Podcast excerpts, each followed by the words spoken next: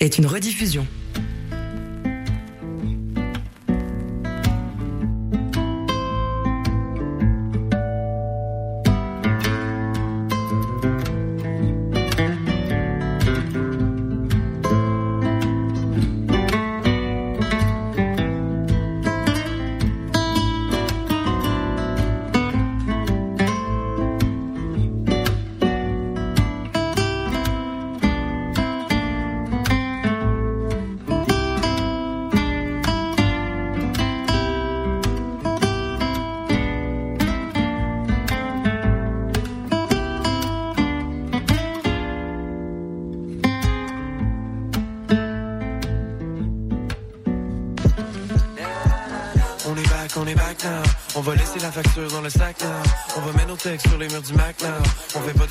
Fait du rap now. Back down, back down, c'est notre place now. On va mettre des gros sourires dans vos faces now. C'est Ludo qui roule va dans l'espace now. On est Apollo, c'était Apollo 13 now. Yeah. Et oui, bonjour et bienvenue à Culturé qui est de retour pour cette saison d'automne 2023. Bonjour tout le monde, je me présente, je m'appelle Vincent Perra et je suis en compagnie de mon fidèle co-animateur Félix Ouellette. Félix, bon matin, comment vas-tu? Bon matin Vincent, ça va?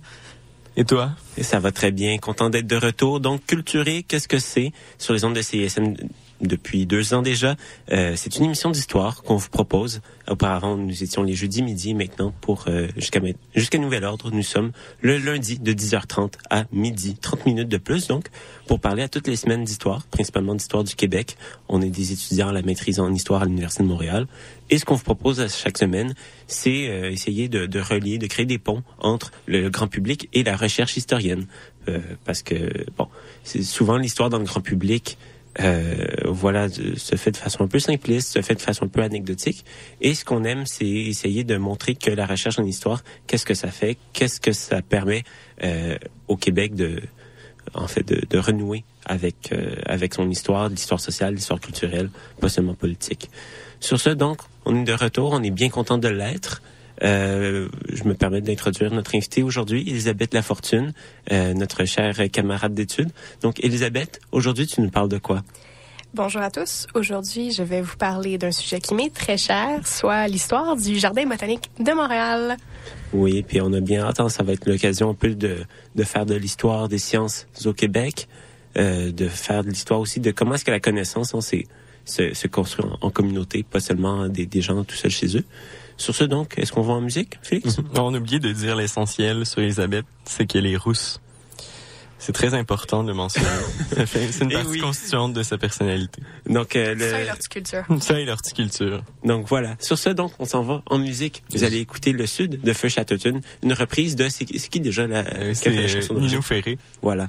Sur ce, donc, on se retrouve tout de suite après la pause musicale. Vous écoutez Culturé sur les ondes de CISM 89.3 avec le légendaire sens de l'humour de Félix. La marge.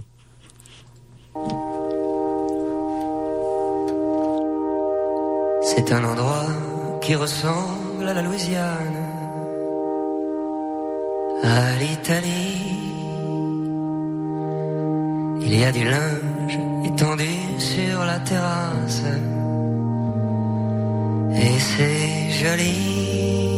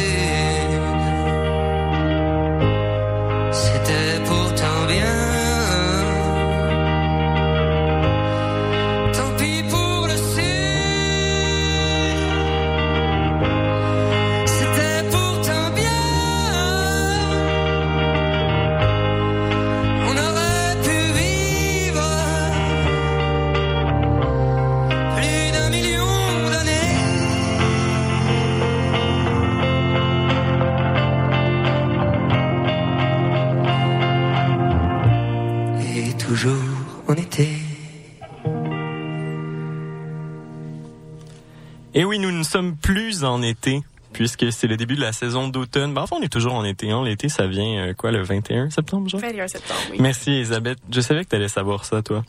Euh, voilà, donc vous êtes de retour sur les ondes de CISM 89.3 pour ce début de saison d'automne de Culturé qui jouera maintenant, on le rappelle, les lundis de 10h30 à midi. Donc, euh, 30 minutes de plus d'histoire qui fait le pont entre hier et aujourd'hui, et le public et la recherche académique, n'est-ce pas? Donc, euh, voilà. Elisabeth, tu viens nous parler aujourd'hui du jardin botanique. Cette euh, institution qu'on prend peut-être un peu pour acquis. Hein? On passe souvent sur la rue Sherbrooke en se disant hey, sûrement toujours été là, ça. Et non, il y a quelqu'un qui a mis ça sur pied, ce jardin botanique, et ça a été toute une aventure. euh, donc c'est ce qu'on va découvrir aujourd'hui. Euh, mais pour débuter, hein, est-ce que tu pourrais nous faire une peu euh, peut-être une petite chronologie de l'établissement du jardin botanique, question que on ait des repères temporels pour mieux comprendre. Exactement. Euh, ce qu'il faut savoir du Jardin botanique, c'est que même si c'est une institution qui est omniprésente, un peu quand on visite Montréal aujourd'hui, c'est un des repères, c'est en fait le deuxième plus grand jardin botanique au monde, après les euh, Kew Garden à Londres. C'est euh, un espace qui est formidable. Les Anglais ont encore gagné. Oui, les Anglais ont encore gagné. C'est la bataille des plaines d'Abraham. Merci, Félix. À nouveau. Oui, Oui. mais de peu, il faut se dire. Quand même, quand on, même, ouais. on a quand même un, un jardin euh, qui a une renommée internationale, Mhm. euh, qui est très complexe, qui euh, a presque l'équivalent, je pense, c'est 36 fois la taille de- d'un terrain de football, juste euh, l'arboretum, qui est le- l'espace dédié aux arbres. Mais ça n'a pas toujours été ainsi. En fait, euh, à l'époque, quand le jardin a commencé, c'était une partie du parc Maisonneuve qui abritait euh, un novicat où euh, un de ses fondateurs a d'ailleurs fait ses études. Euh, sans plus attendre, tout le monde sait que la figure la plus associée au jardin botanique est euh, nul autre que le frère Marie-Victorin, qui aura un segment de cette émission dédié à sa personne et à son parcours. Ainsi qu'un cégep à son nom. Exact. un pavillon de l'Université de Montréal, une statue. Aussi la route 132, hein, qui s'appelle la route Marie-Victorin. Donc, un personnage omniprésent euh, dans la nomenclature, ben, en fait, euh, pas la nomenclature, mais dans le la Oui, toponymie. qui a marqué euh, les esprits par euh, ses, ses avancements botaniques et aussi par sa, sa correspondance érotique, je crois. C'est ça, hein, c'est ça l'histoire? Oui, Oui, c'est sa couché avec sa correspondance. secrétaire. Non, ça c'est à découvrir dans la prochaine section. Ah, d'accord. c'était- C'était purement spirituel, Félix. C'était spirituel. Non, mais il faut bien que le corps exulte. Purement spirituel. Voilà. ok, on poursuit. On poursuit, on commence. poursuit. Je sens qu'on glisse, là. Euh, donc oui, les débuts du jardin botanique, euh, je pense qu'on pourrait qualifier deux débuts. Euh, un premier qu'on va étudier sous peu, qui commence dans les années 20, les années 30. En fait, euh, la première partie de la vie du jardin botanique est extrêmement mouvementée, extrêmement difficile, parce que euh, pour fonder un jardin botanique, il faut un appui municipal assez fort, il faut beaucoup d'argent et il faut beaucoup de temps et d'espace pour pouvoir euh, établir ce jardin. Il faut d'abord choisir un endroit ce qui a été un, un sacré euh, casse-tête. Mais le plus difficile, c'est avoir l'appui et les fonds. Et heureusement, euh, à l'époque, Donc, la fondation officielle du Jardin botanique, c'est en 1931. Et on va commencer la construction durant la Grande Dépression, ce qui fait que nous avons à disposition énormément de main-d'œuvre. Parce que, comme euh, on le sait bien, la Grande Dépression est associée à un chômage euh, astrono- avec des taux de chômage astronomiques et fait en sorte qu'on a beaucoup de gens pour pouvoir travailler sur ce euh, jardin, même si les fonds peuvent être manquants. Oui, puis quand, quand dans les grandes synthèses d'histoire économique du Québec, quand souvent le moment de la crise économique de 1929 au Québec comme au Canada comme aux États-Unis est situé comme un peu euh, la prémisse de, de, de la social-démocratie puis de donc qui va au Québec c'est surtout dans les années 60 que ça se développe, mais à partir de, de 1929, il y a tous ces programmes-là d'aide euh, de l'État pour euh, créer de l'emploi, pour combattre le chômage. Bref, c'est des, des projets de grandes autoroutes qui mènent un peu nulle part parce qu'on veut donner de l'emploi. hein, puis bref, donc euh, oui. Oui. Mhm. C'est c'est ça qui, qui est caractéristique un peu de la, la période de la Grande Dépression, c'est ces grands travaux euh, qui sont très physiques, on va dire, parce que c'est vraiment euh, une, au pic et à la pioche et à la pelle qui ont été construits ces autoroutes et le jardin botanique. Mhm. Euh, Il y a juste deux options. Hein. Soit euh, t'engages les gens pour construire des grands, euh, des, faire des j'ai grands peur, ouais, ça travaux. va. Ah là, là, laissez-moi une chance. On vient juste de commencer. Ou ils prennent le train et ils s'en vont en Abitibi, coloniser une nouvelle région. Dans les années 30. euh, Vie extrêmement rude. euh, Vie, vie rude et difficile. Ben, c'est vrai, c'est ça qu'on faisait avec le plan Lacombe, là, avec les chômeurs. On les envoyait dans des régions éloignées où on leur faisait construire un jardin botanique. Euh, donc, euh, deux grandes options. Soit la vie rurale ou le keynésianisme. euh, Qu'est-ce qui gagne, on sait pas. Mais euh, donc là, on a tous ces gens qui sont mobilisés, euh, disons en temps de crise, pour euh, qui sont payés par l'État, c'est ça, pour construire Exact. en fait. Puis euh, l'appui étatique, c'est vraiment essentiel. En fait, deux grands amis de euh, du frère Marie-Victorin, euh, un qui a été son élève et le maire de Montréal, Camille Hood, qui est un des maires les plus importants des années 30 et 40 de, sur, à Montréal et qui va lui fournir son soutien. Mais ce qu'il faut savoir, c'est que les mandats de Camille Hood sont entrecoupés par des mandats avec un autre maire, Adémar Reynaud, avec qui le soutien est un peu plus chancelant. Aussi, il faut savoir que je pense c'est en 1940 que Camille Hood est arrêté et emprisonné sans procès. C'est à ce moment-là qu'Adémar Reynaud retourne au pouvoir. Et euh, sur le plan provincial, le support, en fait, euh, pour le jardin botanique ne provient pas de Godbout, ce qui est quand même assez comique parce que Godbout est agronome de profession et aurait pu voir l'intérêt scientifique d'avoir un jardin botanique, mais non. Le support politique vient de Maurice Duplessis pour euh, le jardin. Donc, c'est des facteurs qui jouent beaucoup dans la création et qui retardent euh, l'aménagement euh, de bâtiments administratifs, l'aménagement de jardins. En fait, ça, ça a lieu de 36 à 39, donc ce qui correspond avec euh, le premier mandat de le- Duplessis. Le premier mandat du Plessis et de Camille Wood. Donc, c'est ces moments-là euh, qui l'aident. Puis, il y a la construction de salles d'exposition qui vont avoir lieu en 1956, après le décès de Marie-Victorin. Donc, si le jardin est fondé en 1931, les euh, travaux commencent en 1932 avec les... euh, ben, en fait, euh, c'est Camille Wood qui permet d'avoir les ouvriers nécessaires pour la construction. Et ils sont affectés évidemment par la récession, par euh, la crise. Donc c'est une période un peu chancelante. Les débuts sont difficiles et on a beaucoup de, de doutes par rapport euh, au succès du projet. En 1936, toutefois, euh, on a la fondation un peu plus officielle du jardin. On a vraiment un jardin qui se concrétise. 1931, c'est l'idée du jardin qui est officialisée. 1936, c'est un jardin qui commence à vraiment à prendre forme. On a Marie-Victorin qui est nommée directeur et un deuxième personnage qui vient prendre place dans l'histoire du jardin qui est aussi essentiel que Victorin, c'est euh, Henri Teuscher, un botaniste, horticulteur, architecte paysagiste américain d'origine allemande qui a quitté dans les années 20 l'Allemagne pour venir s'installer aux États-Unis. Et euh, ils travaillent ensemble depuis euh, plusieurs années sur les plans du jardin. Et euh, Teuscher va être nommé horticulteur en chef. Donc, si Marie Fitorin est considéré comme le fondateur du jardin, euh, Teuscher en est le premier concepteur. Puis, avec cette équipe qui est absolument fantastique, en 1936, c'est là que les travaux recommencent euh, avec beaucoup de sérieux. On a près de 2000 hommes qui sont embauchés. Puis à cette époque-là, les... ça consiste en quoi le jardin? C'est quoi les activités qui sont faites? Est-ce que c'est déjà un peu un, lieu de, on, on va dire touristique, ou est-ce que c'est plus pour euh, faire vraiment des activités d'horticulture?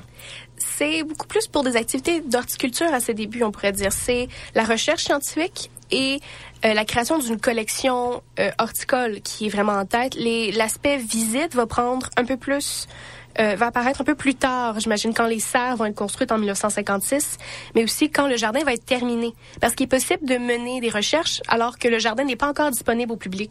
Donc, tranquillement, on pourrait dire que c'est d'abord une vocation scientifique, une vocation horticole de recherche, euh, de, créer une, de créer une collection euh, de plantes canadiennes, puis par la suite d'ouvrir cet espace au public euh, notamment avec les serres qui sont absolument incroyables. Si vous ne les avez jamais visitées, c'est à peu près c'est une dizaine de serres et on voyage d'espace en espace. C'est vraiment très intéressant. Après le- l'espace, après le moment où Teuscher, Marie-Victorin, qui sont les concepteurs au début, euh, la direction du jardin botanique va se transformer euh, à partir des années 70. On a l'arrivée de l'arboretum. Un arboretum, c'est un espace vert qui est au cœur du jardin botanique et qui comprend presque 6000 spécimens d'arbres, d'arbustes, représentant 800 espèces en culture. Euh, c'est presque 100 genres d'arbres et d'espèces d'arbustes qui sont représentés, puis ça représente surtout des espèces qui sont indigènes au Québec, au Canada et à l'Amérique du Nord. Et on y retrouve aussi des espèces et des cultivars du monde entier qui tolèrent notre climat. Parce que ce qu'il faut savoir avec la création des jardins botaniques, ça permet aussi d'acclimater des espèces qui viennent d'ailleurs. Donc, on peut penser de Russie, du Japon, d'endroits avec des zones climatiques assez similaires. Puis, ce qu'il faut savoir, parce que là, euh, l'horticulture n'étant peut-être pas le dada de tout le monde, Effectivement. euh, une zone climatique, On s'y connaît très peu ici. on se connaît sur beaucoup de choses à culturer, mais les zones climatiques, peut-être que ce n'est pas dans votre tasse de thé. Euh, Montréal est une zone 5. Euh, le village où je viens, Radun, parce que je dois mentionner Radun à chaque fois que je viens, est une zone 3. Qu'est-ce et- que ça veut dire? Plus on monte au nord, plus la zone, le numéro de la zone est petit. Donc, si on est autour de Chibougamau, plus au nord encore, euh, Fermont, c'est une zone 1. Donc, ça veut dire que vous allez avoir beaucoup de difficultés à cultiver quelque chose et il faut que les espèces soient extrêmement euh, robustes, euh, capables de résister à des longues périodes de gel, à un hiver froid, à des étés qui sont peu ensoleillés. Puis plus on descend au sud de la province, on va arriver vers des zones 6. Euh, je pense que le maximum au Québec qu'on a, c'est une zone 5-6. Puis là, on passe au canton de l'Est, euh, à la limite avec la frontière américaine. Puis aux. États-Unis, tu descends dans le 8 euh, et autres euh, numéros. Puis, parfois, on, en fait, ce- ce système de zone-là est, appli- est applicable partout dans le monde. Donc, exemple, on veut introduire un érable japonais. Euh, sa zone peut être une zone 4 en- au Japon, mais en le testant en Amérique du Nord, on peut voir qu'il va pousser dans des conditions différentes. On va voir que c'est peut-être un arbre qui a des propriétés ou qui est intéressant soit pour euh, le jardinage d'ornementation ou euh, la culture ou l'arboristerie, donc la culture du bois. Puis, euh, à la base, quand les premiers arboretums sont fondés, et euh, on, on parle on du 19e siècle, l'idée d'acclimater des variétés est extrêmement importante. Puis, on peut retrouver cette volonté de d'introduire de nouvelles variétés au sein euh, du territoire canadien par le jardin botanique. Donc, c'est un peu euh, ça l'arboretum, puis ça prend, je pense, la moitié du jardin. C'est vraiment euh, immense, cette partie-là. Puis c'est dans les parterres, c'est vraiment... C'est c'est un peu la forêt quand on, quand on s'y promène. Puis les arbres qui bordent les chemins. Mais ça veut dire qu'on peut prendre une espèce euh, en, qui, je sais pas, naturellement pousserait en zone 5, euh, puis tenter de l'implanter en zone 4 pour voir comment elle va s'a- s'acclimater ou le contraire? Exact. Ça, c'est possible de, de tester des variétés qui viennent d'une zone un peu plus euh, chaude à une zone un peu plus aride, euh, pas aride, je veux dire, mais un peu plus difficile. Ouais.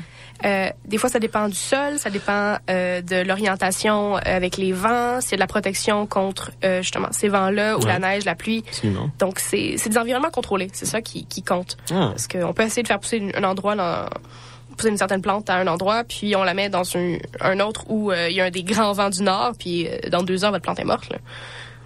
Mais ouais. Donc, c'est... On en sait un peu plus maintenant sur- sur euh, l'horticulture. exact. Ça va être mon plan pour cet épisode.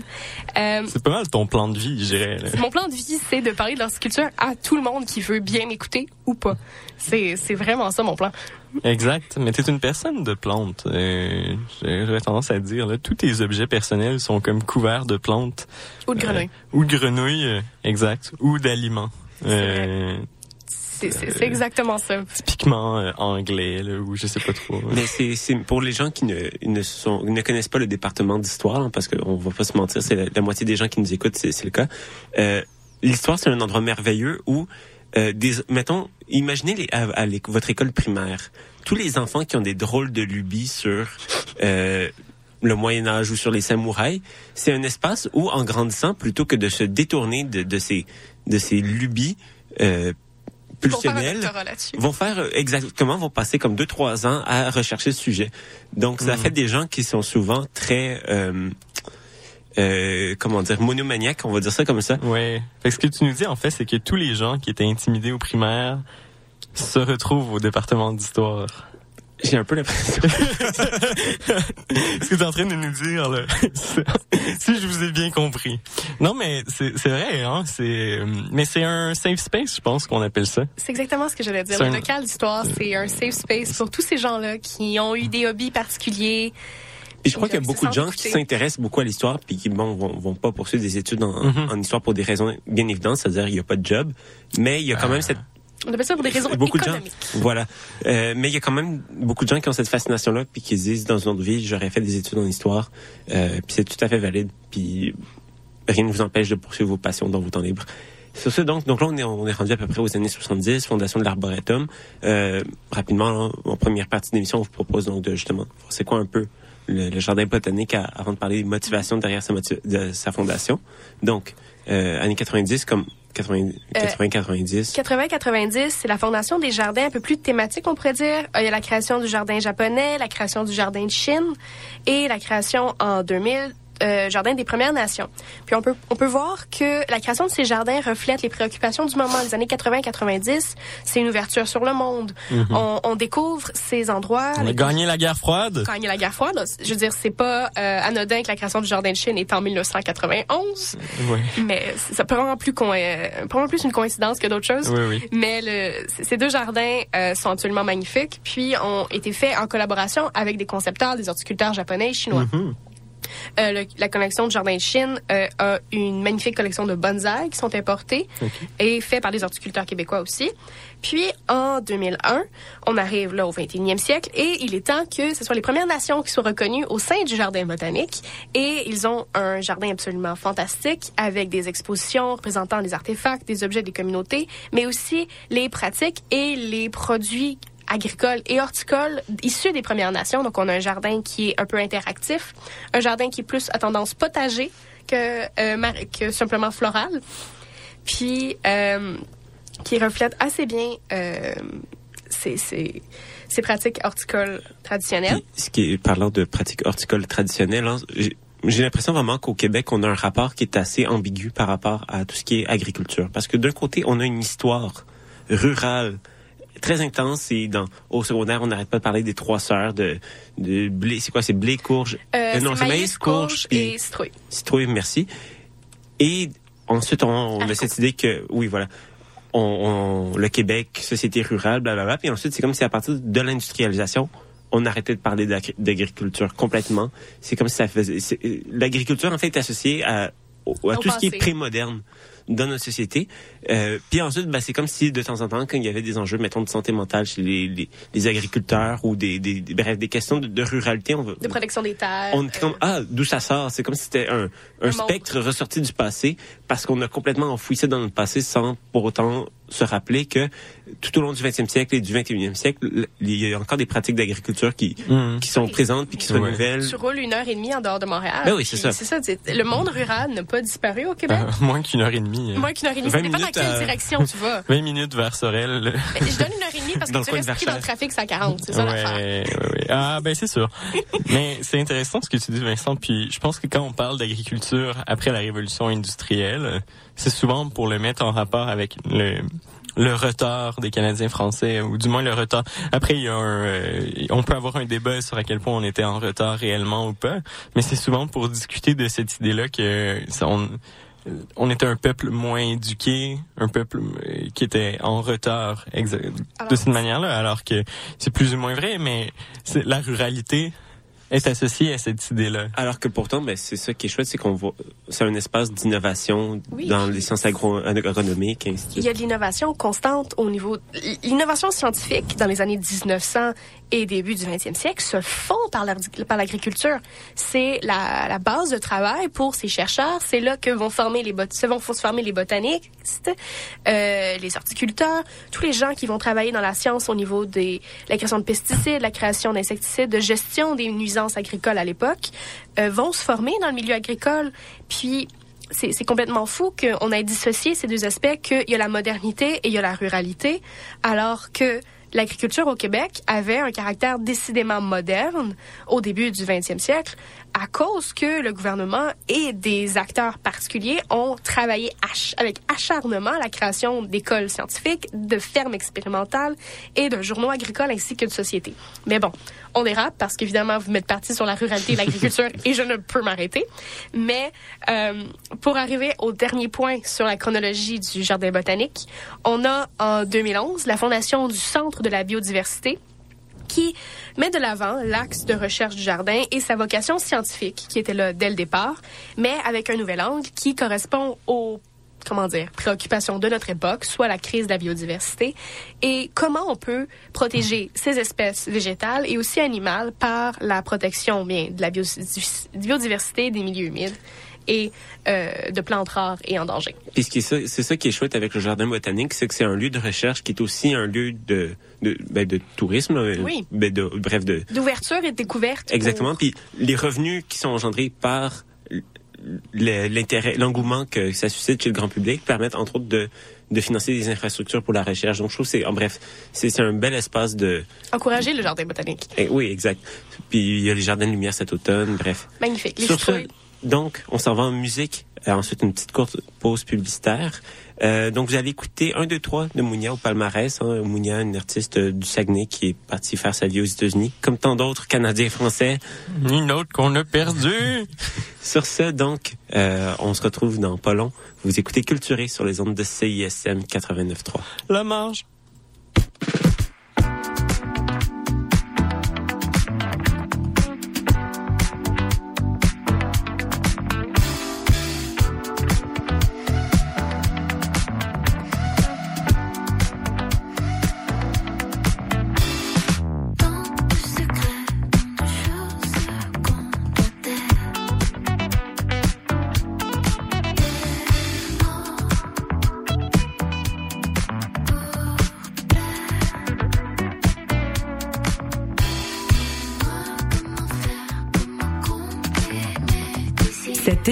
Est une rediffusion.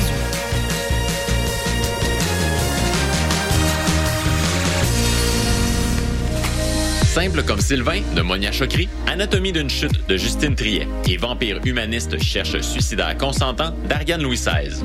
Qu'ont ces trois films en commun? Ils sont à l'affiche au Cinécampus de l'UDM cet hiver. C'est reparti pour une saison cinématographique avec des projections à 5 pour la communauté étudiante et à 7 pour le grand public. Cinéphile, on se revoit dès le 9 janvier. Programmation complète sur la page Facebook du Ciné-Campus de l'Université de Montréal. Québec au pluriel, c'est le balado des Québécois et des Québécoises du monde entier. À écouter sur csm893.ca et sur toutes vos applications de balado. À bientôt dans Québec au pluriel. Vous avez écrit un livre, une thèse ou un mémoire qui traite de politique? Participez au prix du livre politique. Franz Benjamin, vice-président de l'Assemblée nationale. Pourquoi c'est important de récompenser les auteurs qui écrivent sur la politique québécoise? La politique est au cœur de nos vies. Et aujourd'hui, quand on a des personnes, des femmes, des hommes, qui pensent, qui réfléchissent, qui produisent des œuvres, qui nous permettent à nous comme politiciens et à l'ensemble de la nation québécoise à avancer ensemble. Je pense que c'est important de le souligner. Visitez asnat.qc.ca baroblique prix livre politique.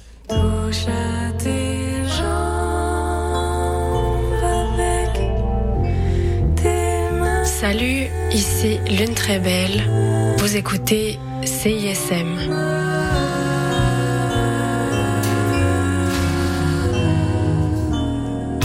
Pour des primeurs et mieux connaître la scène moderne, écoute Les Criques à craquer, les lundis 21h sur les ondes du CISM 89.3 FM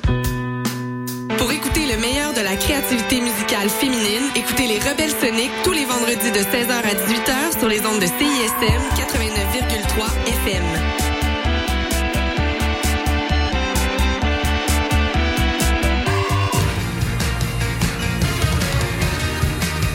Vous écoutez CISM 89,3 FM.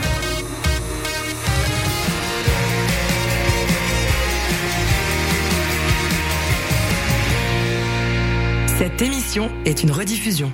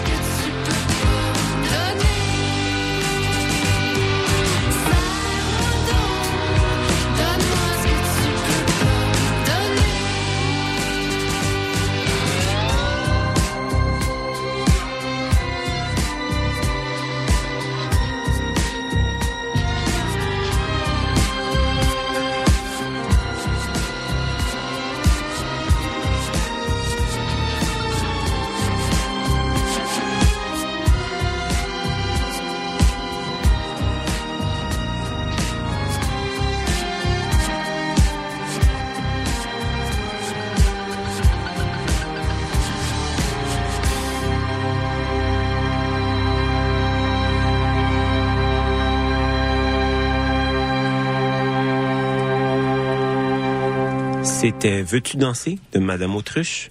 Si vous souhaitez euh, retrouver le nom d'une chanson qui a joué, n'hésitez pas à nous écrire à culture.émission à commercialgmail.com ou à aller voir sur le site de CISM dans la section émission information. Sur ce, donc, euh, en première moitié d'émission, on a un peu plus parlé donc de ce qu'est le jardin botanique concrètement, parce qu'on ne le voit pas tout au complet quand on va le visiter. Euh, maintenant, on faudrait parler un peu de son histoire, de qu'est-ce qui a motivé sa fondation. C'est quand même une grosse entreprise euh, pour l'époque. Et donc, ben, évidemment, on, on va parler de, du frère Marie-Victorin, qui est un personnage assez connu, mais comme tous les personnages très connus, on, finit par pas bien les connaître parce qu'on connaît juste leur nom. Euh, donc, Elisabeth, qui est Marie-Victorin? Eh bien, Marie-Victorin, de son vrai nom Conrad Kirouac, c'est la figure derrière la fondation du Jardin botanique. C'est un homme de foi, de science et de beaucoup de choses, en fait. Hmm. On pourrait le qualifier de passionné de fougère, préalablement. Euh, Ben, c'est déjà, ça, c'est un titre enviable. oui, quand même. Un, titre enviable, mais accessible. Imagine être excité à chaque fois que tu t'arrêtes sur le bord de l'autoroute, puis t'es comme, oh, quel spécimen. Puis là, tu regardes les fougères. puis- Imagine risquer ta vie pour Mais des fougères. je crois que si dans votre famille ou parmi vos proches, vous avez quelqu'un en, qui étudie en sciences de, de la, de la nature, en biologie, euh, c'est pas mal ça que ça donne. Là. Je veux dire, ils sont capables d'identifier n'importe quelle espèce végétale ou faunique que tu observes. Donc, aller en forêt avec eux, c'est quand même... Ça, ça rehausse l'expérience. Ah ouais. Exact. Bon, pour continuer sur la vie de Marie-Victorin, euh, en juin 1901, donc à l'âge de 16 ans, il entre au noviciat de Mont-la-Salle à Montréal. Je vous ai parlé plutôt d'un noviciat qui était euh, à l'emplacement du Jardin botanique. En fait, c'est le même noviciat où Marie-Victorin a fait ses études que là où on va construire le jardin. Et il se joint aux frères des écoles chrétiennes et c'est à ce moment-là qu'il adopte le nom en religion du frère Marie-Victorin. Donc, au niveau du frère des écoles chrétiennes, je pense que Vincent est un peu plus apte d'en parler que moi. Ben, je veux dire oui puis non, dans le sens... OK, là, j'ai le droit de faire cette intervention-là une fois par saison, fait que je vais la faire aujourd'hui, puis ça va être fait. Euh, au Québec, on a tout un, un, un, un set de croyances sur le Québec d'avant les années 1960, euh, qui est pas non fondé, mais cette idée, il y a entre autres cette idée-là que religion égale obscurantisme, égale ignorance, égale rejet de la science.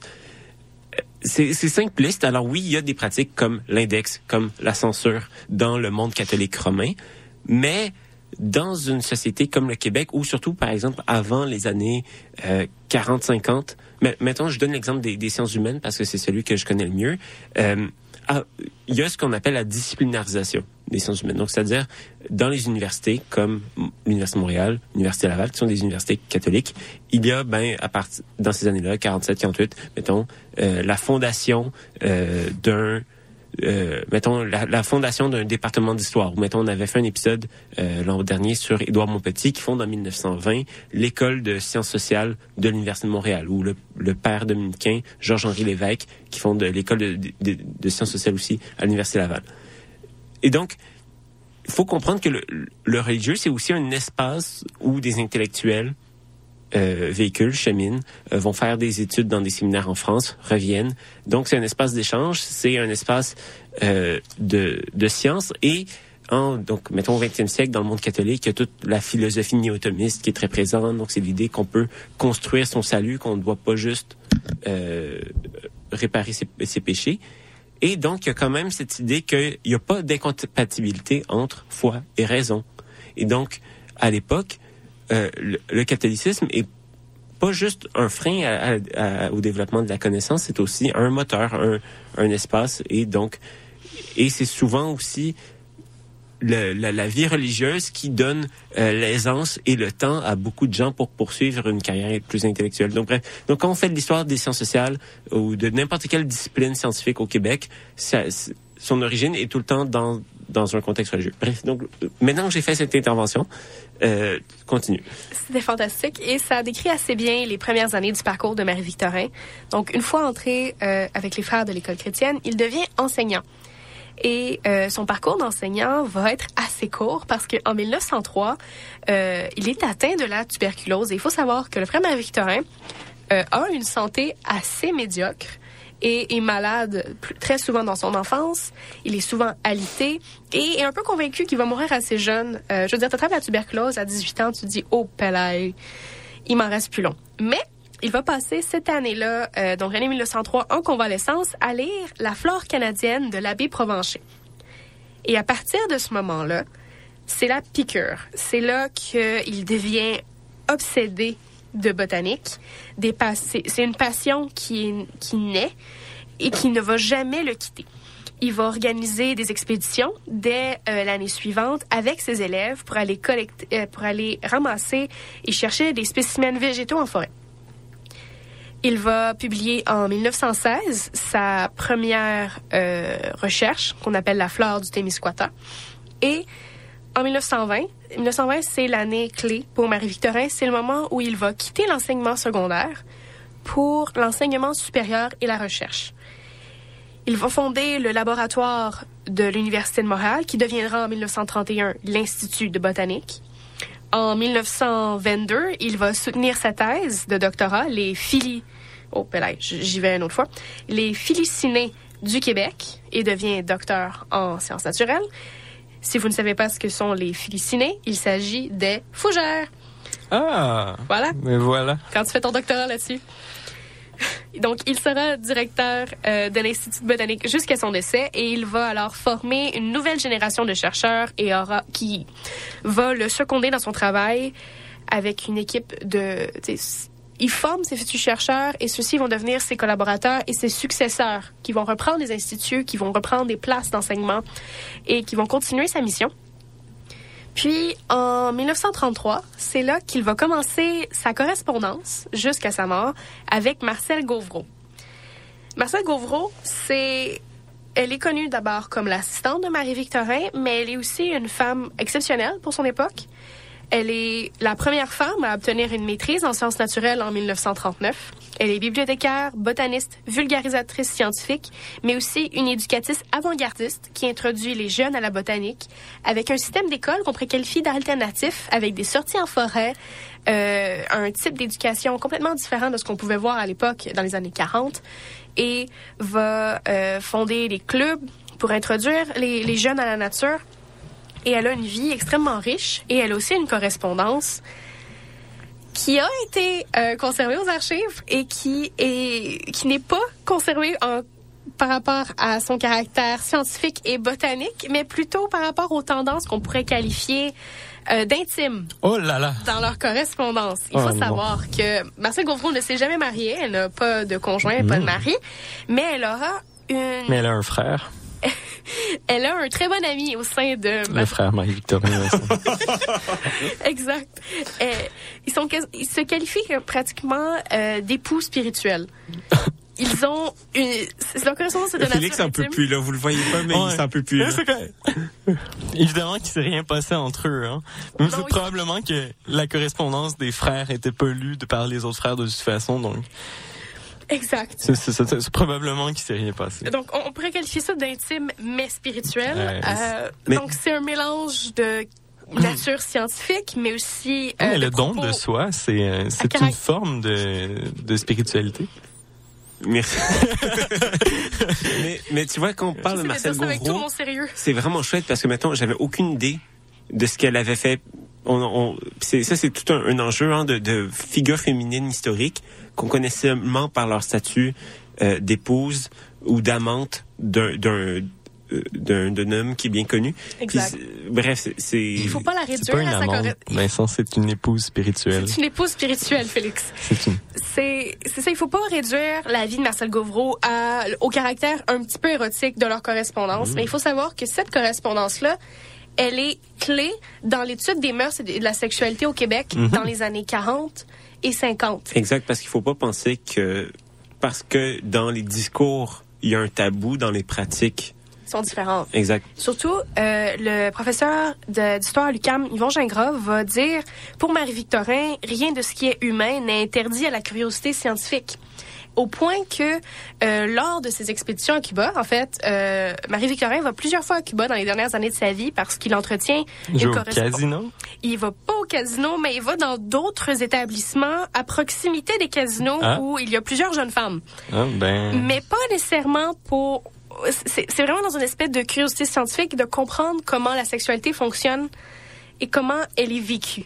Oui, je sais, c'est très. Mais là, je pense qu'on n'a rien à dire. Là, c'est- la situation est, est assez. Mais il va aussi pour la flore de Cuba parce que c'est vraiment intéressant. L'un n'empêche pas l'autre. L'un n'empêche pas l'autre. La On peut, flore on et peut- la faune, visiblement. clairement, on peut, on peut y aller pour les fougères et les bordels. Non, mais voilà, non, mais c'est- c'est- Est-ce que je peux le dire différemment? Exact. Mais moi, je, honnêtement, on, on rigole, là, mais je trouve ça très touchant quand même de parce que c'est des gens qui, qui étaient comme nous là qui étaient euh, je dire ils vivaient des passions puis c'est ça devait être c'est un cadre quand même très contraignant là, le sacerdoce veut veut pas c'est pour ça aussi que, mettons, l'approche biographique en histoire est moins pratiquée qu'avant. On essaie de ne pas faire l'histoire des grands hommes, d'être d'être plus critique.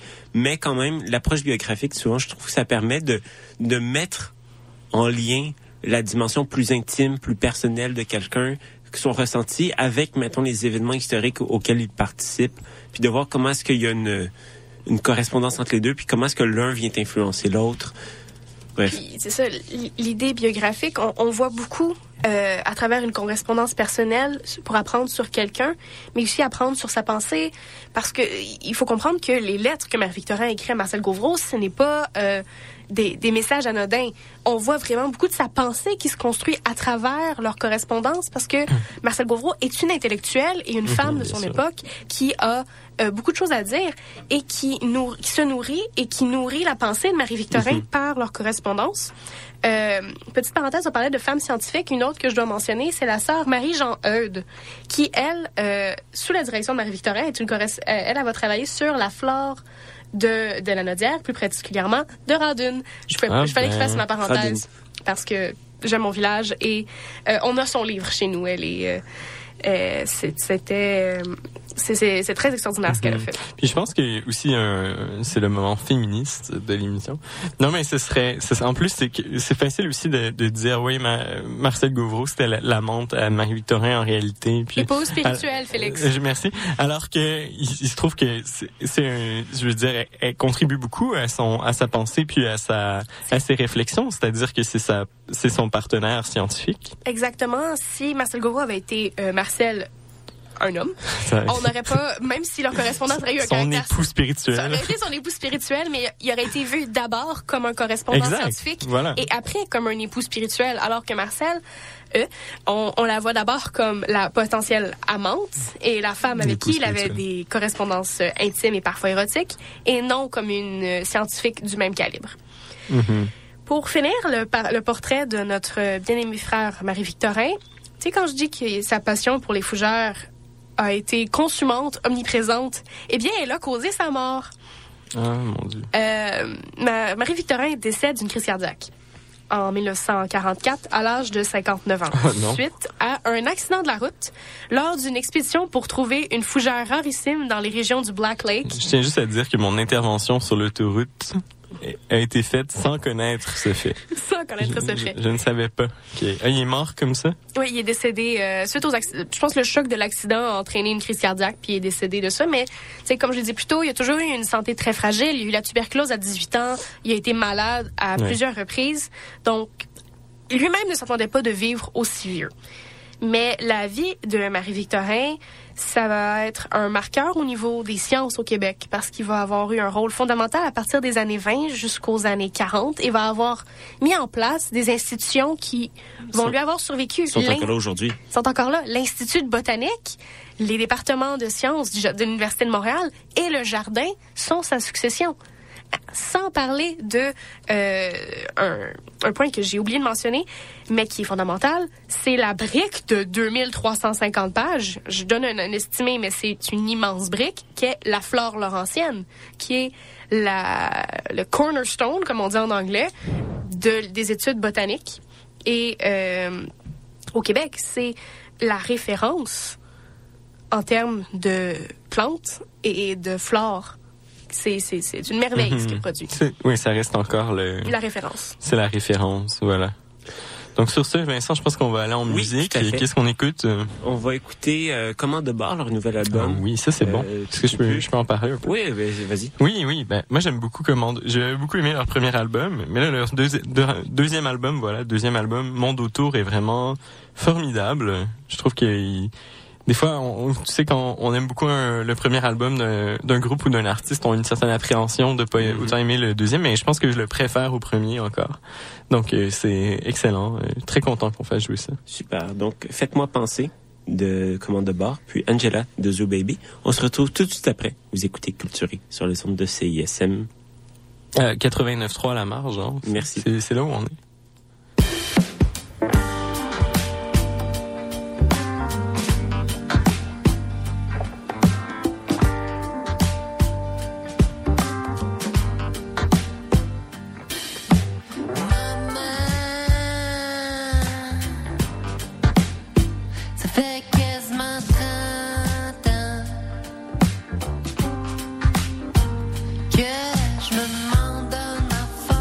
je vois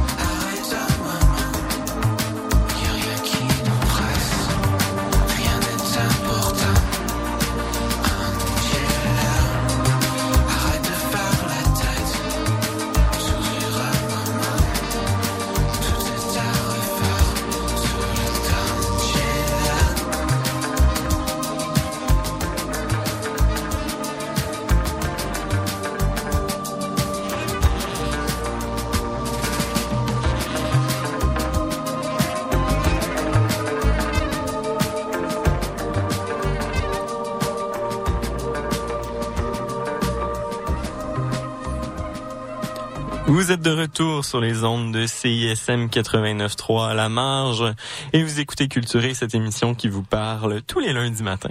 Et non, pas tous les jeudis midi, tous les lundis matins d'histoire pendant une heure et demie où on écoute de l'excellente musique. Vous pouviez pas voir parce que c'est la radio, mais les gens dansaient dans le studio, c'était exalté. Bref, on était, euh, on est très heureux. Hein? Ça va mettre, euh, vous savez, les lundis, c'est la journée que Garfield déteste. Mais nous, ça va être notre journée préférée de la semaine. Moi et Vincent, quand on sera au micro de CISM. Bref, après cet aparté sur Garfield, nous revenons au, au jardin botanique euh, parce que le jardin botanique, euh, bon, on a, on a vu un peu euh, les étapes de son développement. On a parlé de Marie-Victorin, un homme de passion, hein, avec avec une- une épouse spirituelle.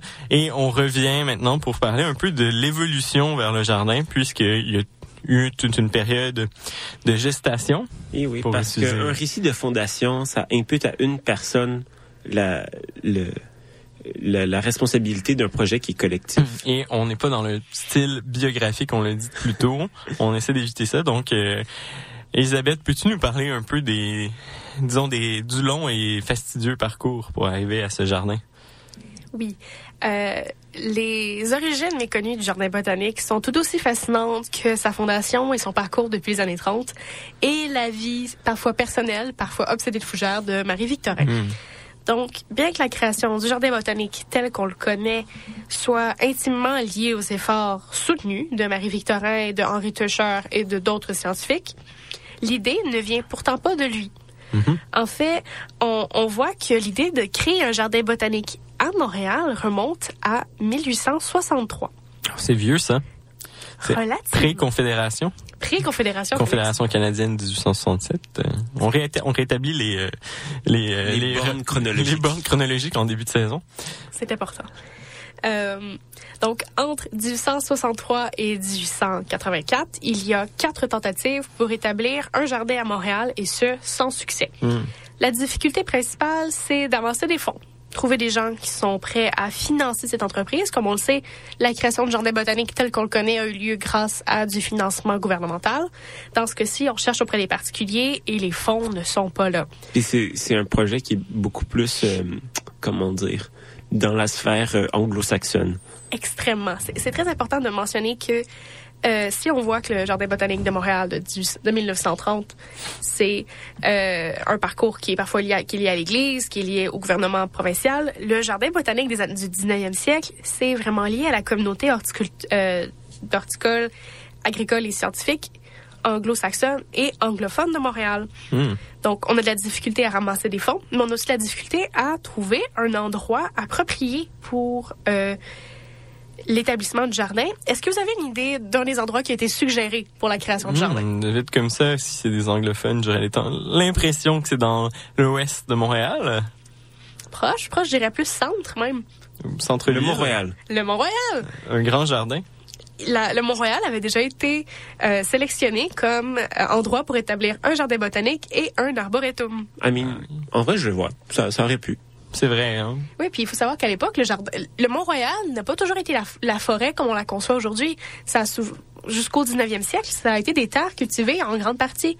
Euh, la forêt avait beaucoup moins d'espace, puis les propriétés euh, agricoles remontaient un peu plus dans la pente et étaient des espaces cultivés. Donc là, on parlait de reverdir le jardin, de réutiliser un espace qui n'était pas encore approprié euh, par les jardins comme Olmsted le fait euh, vers la fin du 19e siècle. Mais bon, euh, le premier endroit où j'ai réussi à trouver un- une mention de la création d'un jardin botanique, c'était euh, dans mes sources, parce que je travaille dans les rapports annuels de la Société d'horticult- d'horticulture et d'agriculture de Montréal. Et c'est là qu'on décèle ses premiers soubresauts dans une conférence de 1863 qui a été faite par euh, Sir William Dawson. Si vous avez été au Cégep à Montréal, vous avez déjà entendu ce nom.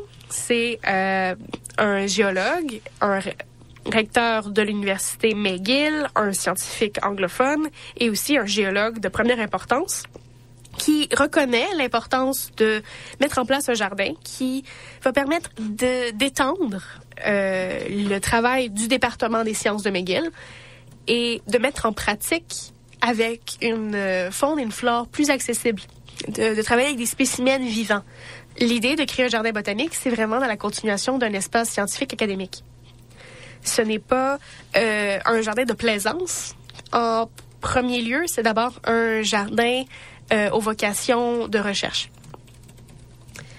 Euh, cette idée-là, malheureusement, ne vient pas, ne fonctionne pas en 1863, donc on doit attendre 17 ans plus tard pour qu'on ait la deuxième grosse tentative, je dirais. On a plusieurs tentatives, à peu près quatre fois, mais en 1884-1885, on a la formation d'une société pour la création d'un jardin, pour la création d'un arboretum. Et c'est avec l'aide des membres de la Société horticole de Montréal qu'on va voir un mouvement vraiment pour la création d'un jardin. Euh, et l'idée, en fait, ce n'est pas, ah, on aurait besoin d'un espace vert, on aurait besoin d'un espace de divertissement, d'un espace de recherche. C'est vu comme un retard civilisationnel sur les autres nations de ne pas avoir de jardin botanique. Évidemment. Ben oui, parce que le jardin botanique, ça permet d'acclimater. Je vous ai parlé tantôt de zone climatique, et c'est là qu'on revient avec cette idée-là. Ça permet d'acclimater des variétés, et notamment des variétés aux usages alimentaires. On a euh, toute cette, réflexion-là à l'époque d'introduire de nouvelles variétés parce qu'on a la colonisation de l'Ouest. On veut acclimater des ressources, que ce soit du blé, euh, des légumes, des fruits, particulièrement des pommes. Euh, parce que oui, je ne vais pas venir à culturer sans parler de pommes. Donc, on veut faire venir ces Oui, variétés. L'année dernière, Elisabeth était venue nous parler de pommes, épisode fameux, parmi les fameux. Comme la pomme fameuse. Ça existe, Exactement, non, ça? oui, fameuse. voilà. La préférée de. Montréal. La préférée de Montréal? Exactement. Euh, La plus vendue et préférée aussi dans les marchés britanniques. Mais bon, là, je m'égare. Oui, je vais bon, revenir aux zones climatiques. Aux zones climatiques. Donc, oui, exemple, on peut faire venir des pommiers de Russie, les introduire par le biais d'un jardin botanique, tester leur cl- acclimatation, voir s'ils fonctionnent sous telle ou telle condition, puis après les introduire comme une variété qui fonctionne dans le climat canadien. Puis, ce que je trouve fascinant avec cet exemple-là, précisément, c'est que, comment dire, dans un, quand on fait de l'histoire du Canada, il y a tout le temps un peu cette, cette crainte que, ah, est-ce que les, est-ce qu'on n'est pas juste en train de copier ce que, ce qui, ce que les gens font aux États-Unis ou en Europe? Puis, de plus en plus, hein, on est dans un monde mondialisé, donc la recherche historienne aussi se mondialise dans, dans les gens qui la font, mais aussi dans, dans ces objets d'étude. Mhm. Et donc, cette, cette question-là de- des influences culturelles, quand un peu, quand quelqu'un, mettons, dans un pays, fait ce que- qui a été fait ailleurs, est-ce qu'il fait vraiment juste copier ce qui a été fait ailleurs? Puis ça, c'est toute la question des influences, des transferts de connaissances, euh, des réappropriations aussi. Parce que même quand un Montréalais fait ce qui, ce qui se fait à Londres, il va pas le faire de la même façon. Il va le faire pour répondre à des problématiques locales. Et donc, dans, quand, même quand on est influencé culturellement, il y a quand même un tri sélectif qui fait qu'on faut plus parler de réappropriation. Euh, et donc, bref, faut pas nourrir un, un complexe d'infériorité quand on dit qu'on n'est pas les premiers à avoir fait quelque chose. Non, vraiment pas. Même s'ils se perçoivent comme avoir un retard civilisationnel ou un retard sur les autres nations. ça, c'est un argumentaire. C'est une rhétorique qu'on trouve dans tous les pays. Là. Exact. Puis, mais ils ils se voient comme les pères de la science canadienne. Ces scientifiques montréalais que j'ai vu, que, que j'ai vu dans mes recherches, euh, qui sont parfois amateurs, souvent, ça, ça arrive. J'ai un, un arpenteur géomètre qui a écrit des traités sur la, la culture des poires, qui sont des références pour l'époque. Et ces hommes-là sont vraiment dans l'idée qu'ils se doivent de créer une science qui va être les bases de la science canadienne. Mhm. Donc, c'est pas une petite mission qu'ils se mettent sur les épaules. Et le jardin botanique, c'est la personnification et la création d'un espace qui serait consacré à la mise en place de cette science-là. Euh, donc, en 1884, on publie un rapport spécial pour l'établissement d'un arboretum et d'un jardin botanique qui est écrit par le professeur David Pierce Penhallow, qui est le professeur de botanique à McGill.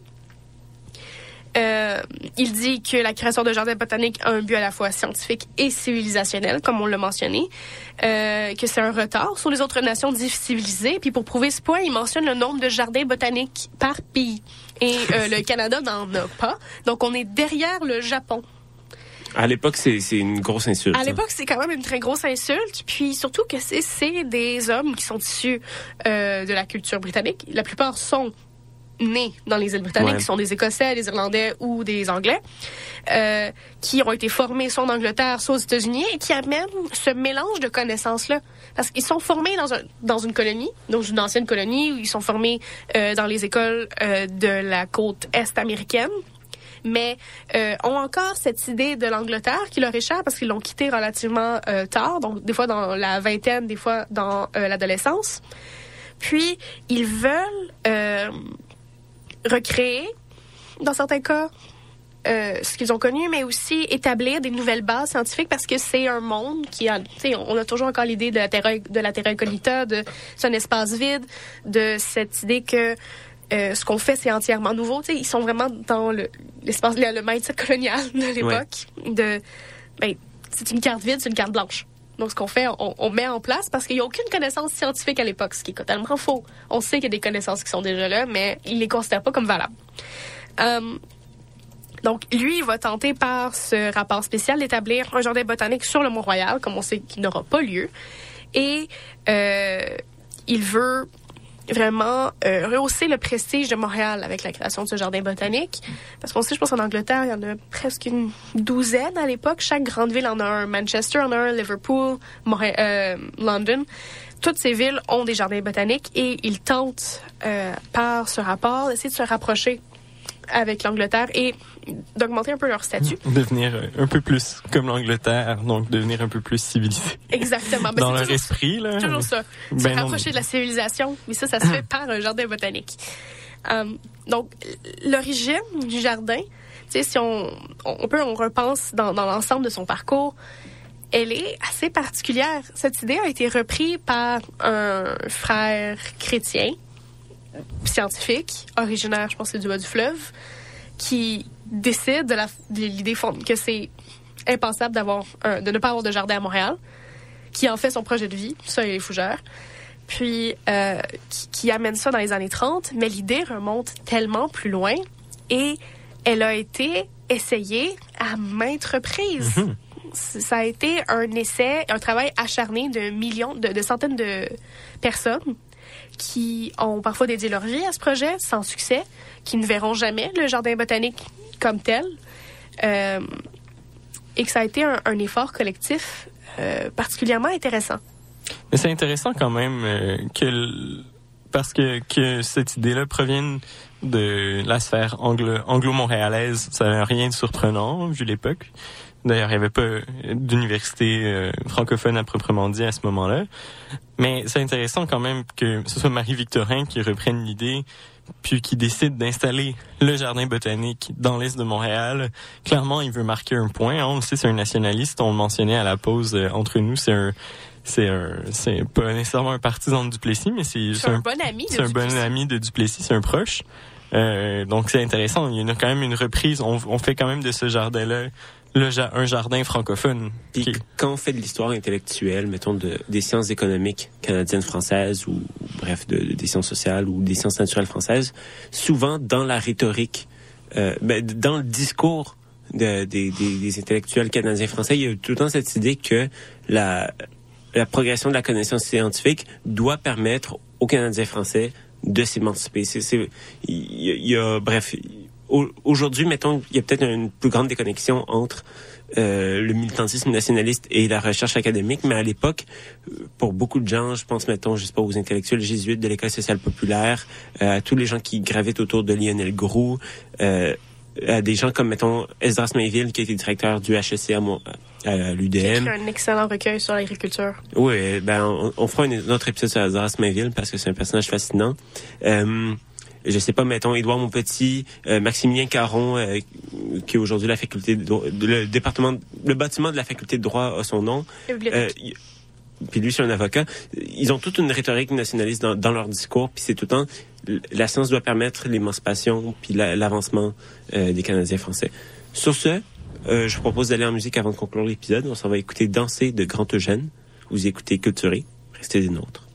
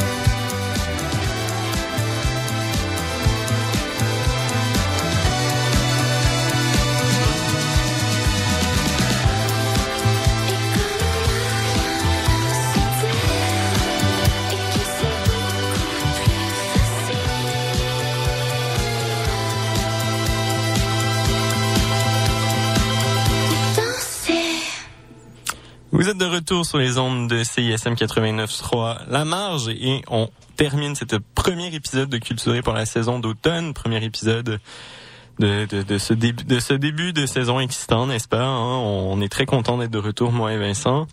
Euh, c'est un privilège d'avoir un micro dans la vie et euh, on entend bien euh, en être digne, n'est-ce pas, Vincent? Absolument. Merci beaucoup pour commencer, Isabelle, d'être venue aujourd'hui. Et ça me fait un grand plaisir d'ouvrir cette saison avec vous. Oui. Euh, c'est ma troisième participation et c'est toujours tout aussi plaisant de passer maintenant une heure et demie en votre compagnie et de pouvoir parler de sujets qui me sont chers, dont l'horticulture et euh, les fougères. Mais Oui. cette fois-ci, ça a été un grand plaisir d'être avec vous. Puis je vous souhaite un très bon début de saison à vous deux. Merci. Comme Ne le manquez dit pas les épisodes. l'expression, jamais 304. Ouais. Oui. Donc euh, tu reviendras assurément, n'est-ce pas? Et si vous souhaitez, euh, si vous souhaitez rattraper le début de l'épisode ou euh, retrouver nos autres épisodes, hein, vous pouvez aller sur le site internet de CISM, sur Spotify et sur Apple Podcast. Malheureusement, avec euh, récemment les nouvelles politiques de Facebook euh, sur les médias d'information, on peut moins faire de promotion, mais donc on est Ça, très content. c'est bien connu hein, que CISM est un, un empire médiatique. Et dont oui, on doit un média public. Bref, euh, très important d'aller lire les nouvelles sur les sites même. Très important d'encourager vos journaux locaux, d'encourager euh, même les journaux indépendants de lire euh, le plus possible sur euh, les plateformes, puis directement, puisque avec les évidemment le blocage sur les réseaux sociaux, donc ça, ça, ça fragilise notre écosystème médiatique. Très important, si c'est possible. Sur ce, donc, on se laisse avec deux dernières chansons, Inconnues de Radiant Baby et À la Claire Fontaine d'À la Claire Ensemble. Euh, vous écoutez Culturé sur les ondes de CISM 89.3. On se retrouve lundi prochain à 10h30 pour un autre épisode qui va parler de, je sais plus de quoi on parle. C'est pas grave. La semaine prochaine, on verra bien. on verra bien. Sur ce, donc, on se laisse. Passez une excellente fin de journée. Bonne fin de journée. Merci beaucoup.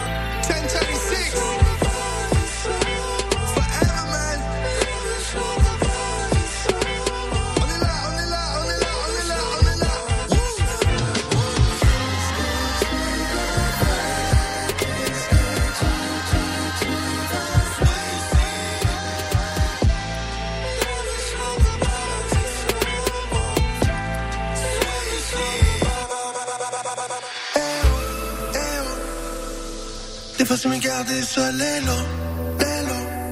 Habiter le silence et rester muet, c'est mieux, c'est mieux. Quelle faire le sang marcher sur des œufs. Une âme puissante peut être seulement de se servir de la force des autres, des autres. You just don't way out point des pauvres. Ah, ça fait donc du bien respirer la tête hors de l'eau. Oh, on y va, viens juste voir la vue d'en haut. Oh, je te connais, sans que tu mérites tellement.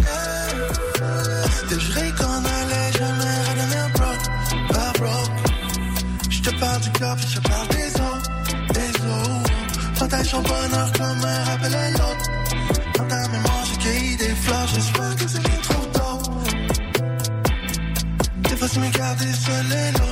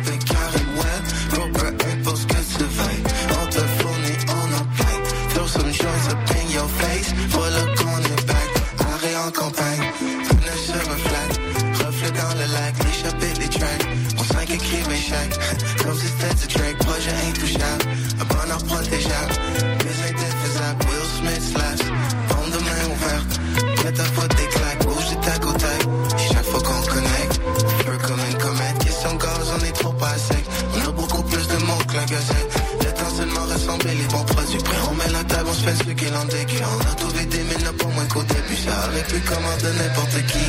Toujours été aux lacs, quoi que jamais bloqué C'est un plan qui est beau, qui est lac hey, Pour le repas, faut une assiette. Pour les cibles, une balle, une flèche. Vrai possible, c'était pas facile. Demande pose, il me faudra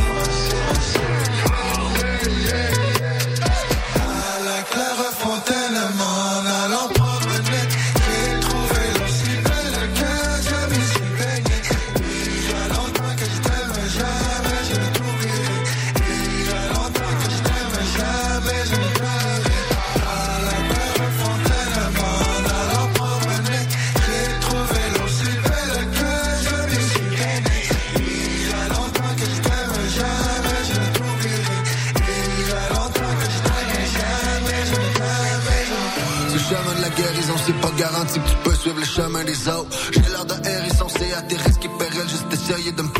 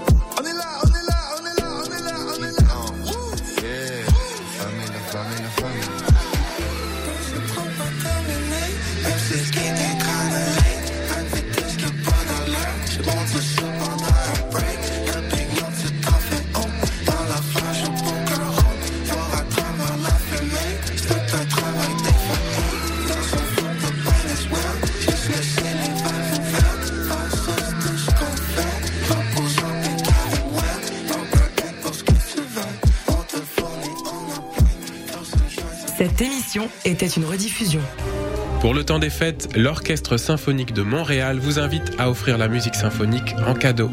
Faites vivre à vos proches une expérience musicale inoubliable à la Maison Symphonique. Offrez en cadeau deux concerts d'un même forfait et épargnez 25%. En vente maintenant sur osm.ca, l'OSM est présenté par Hydro-Québec.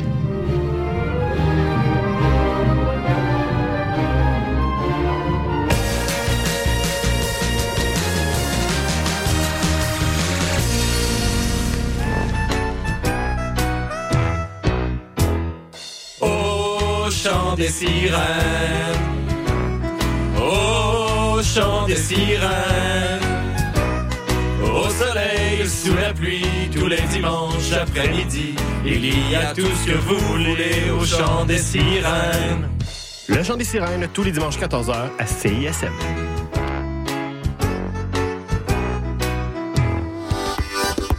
Du 8 au 31 décembre, c'est la 30e édition du festival Noël dans le parc à la place Émilie Gamelin. Assistez gratuitement aux 14 jours de spectacle extérieur jusqu'au party du Nouvel An. Découvrez des artistes émergents et populaires, Qualité Motel, Laura Nicoué, Le Couleur, Mononcle Serge, À la Claire Ensemble, Mike Clay, Vilain Pingouin et plus encore. Visitez festivalnoël.com pour tous les détails. Hello, ici c'est Petit Béliveau, puis vous écoutez CISM 89.3 FM, le meilleur des radios campus de la planète Terre. Les exploits d'un chevalier solitaire dans un monde dangereux. Le chevalier et sa monture. Le char de marge les dimanches entre 18 et 20 heures, c'est un moment particulier dans ta semaine. Celui où tu absorbes la meilleure musique du moment, découvre de nouvelles sonorités et chante à tue-tête ta tune. Pour découvrir avant tout le monde les chansons qui composent les palmarès franco et anglo de CISM, le char de marge le dimanche dès 18h. Vous êtes de retour sur les ondes de CISM. La marge. 89.3. Bings, bongs. Je m'appelle Radicalis et chaque semaine, je reçois des humoristes et des artistes pour discuter d'un thème relié à la justice sociale. Des entrevues, des chroniques humoristiques et beaucoup d'amour, des walk et des pommures. C'est les mardis de 10h30 à midi. Hey, là, là, pour vrai. Activiste, Ok, on arrête, on arrête, on arrête, c'est bon. C'est pas grave. Je suis supposée plug une toune, Le savais-tu? Quartier Libre est le journal indépendant des étudiants et étudiantes de l'UDM. C'est un magazine mensuel disponible gratuitement dans les pigeonniers du campus et sur le site web quartierlibre.ca. Quartierlibre.ca, c'est aussi l'actualité du campus et des articles culture et société. Et tous les vendredis dès midi, c'est une émission de radio sur CISM. Campus, société, culture, reste informé avec Quartier Libre. Je vais aller chez nous, je vais revenir, parce que j'ai oublié le synopsis de la pub. Fait euh, faites ce que vous voulez en attendant. Oui, salut.